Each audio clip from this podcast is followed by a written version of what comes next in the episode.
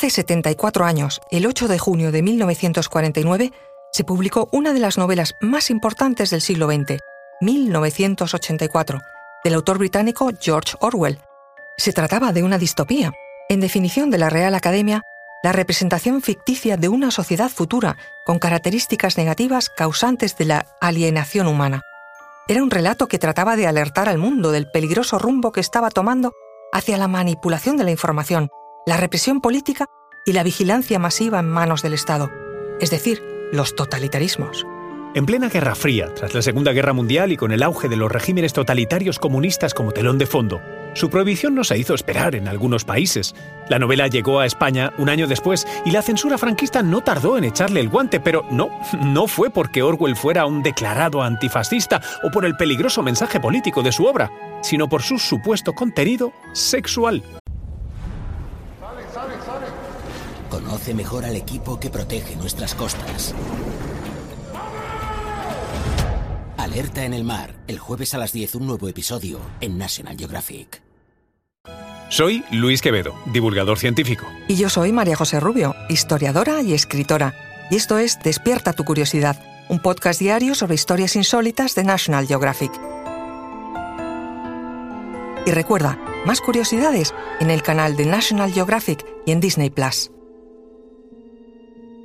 1984 fue una novela adelantada a su tiempo no solo por su marcado mensaje antitotalitarista, sino por su acertada predicción de una sociedad dependiente de la tecnología y vigilada por el gran hermano, es decir, por ese ojo que todo lo ve a través de millones de cámaras y roba y manipula la información, convirtiendo a la sociedad en una suerte de rebaño donde cada opinión puede ser juzgada y acabar con tu vida.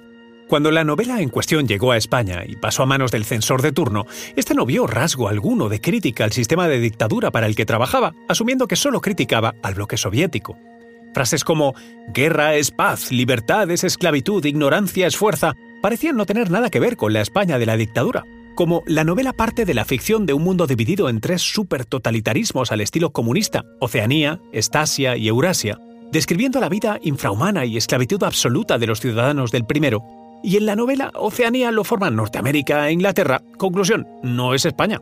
Y nosotros no éramos comunistas ni capitalistas, como lo eran Estados Unidos y Reino Unido.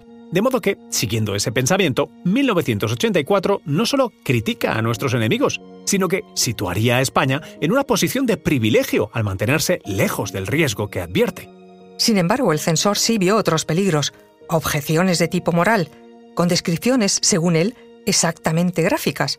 Ejemplo, que el protagonista masculino dijera que la protagonista femenina solo era rebelde de cintura para abajo. En total, 20 tachaduras, según las cuales el censor aconsejó que no se publicara. Dos años más tarde, la editorial solicitó que se revisara el expediente, insistiendo en que 1984 era el perfecto alegato contra el régimen comunista, razón por la cual continuaba prohibida en dichos países, y se ofreció a eliminar cualquier fragmento pecaminoso ya que no afectaban al contenido del libro. Dicho y hecho. En 1952 la novela se publicó en España, eliminando cualquier referencia sexual entre los protagonistas, Winston y Julia. Lo más curioso, casi retorcido de esta historia, es que la novela se publicó en España en su versión íntegra, sin censura, en el año, ¿lo adivináis? 1984. Sin embargo, 1984 estuvo prohibida en Rusia hasta 1988, en Cuba hasta 2016 y lo sigue estando en países como Kenia, Bielorrusia o en el del socialismo con características chinas. La China de sí, que ha hecho de la censura orwelliana casi una forma de arte, control de los medios de información, de Internet, de redes sociales, reconocimiento facial, inteligencia artificial, o, como diría Orwell, allí quien controla el pasado controla el futuro, quien controla el presente controla el pasado. Quizás porque 1984 demuestra que los mejores libros son los que no te dicen lo que ya sabes, sino los que te abren los ojos, tal vez por eso sigue estando tan vigente.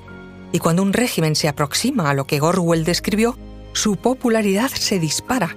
Un dato, coincidiendo con la guerra de Ucrania, las ventas de 1984 en Rusia han crecido un 45%.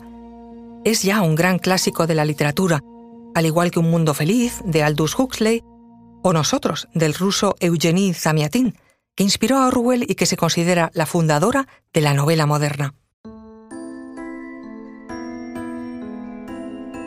Recuerda que Despierta tu Curiosidad es un podcast diario sobre historias insólitas de National Geographic. Disfruta de más curiosidades en el canal de National Geographic y en Disney Plus. No olvides suscribirte al podcast y darle like si has disfrutado con nuestras historias.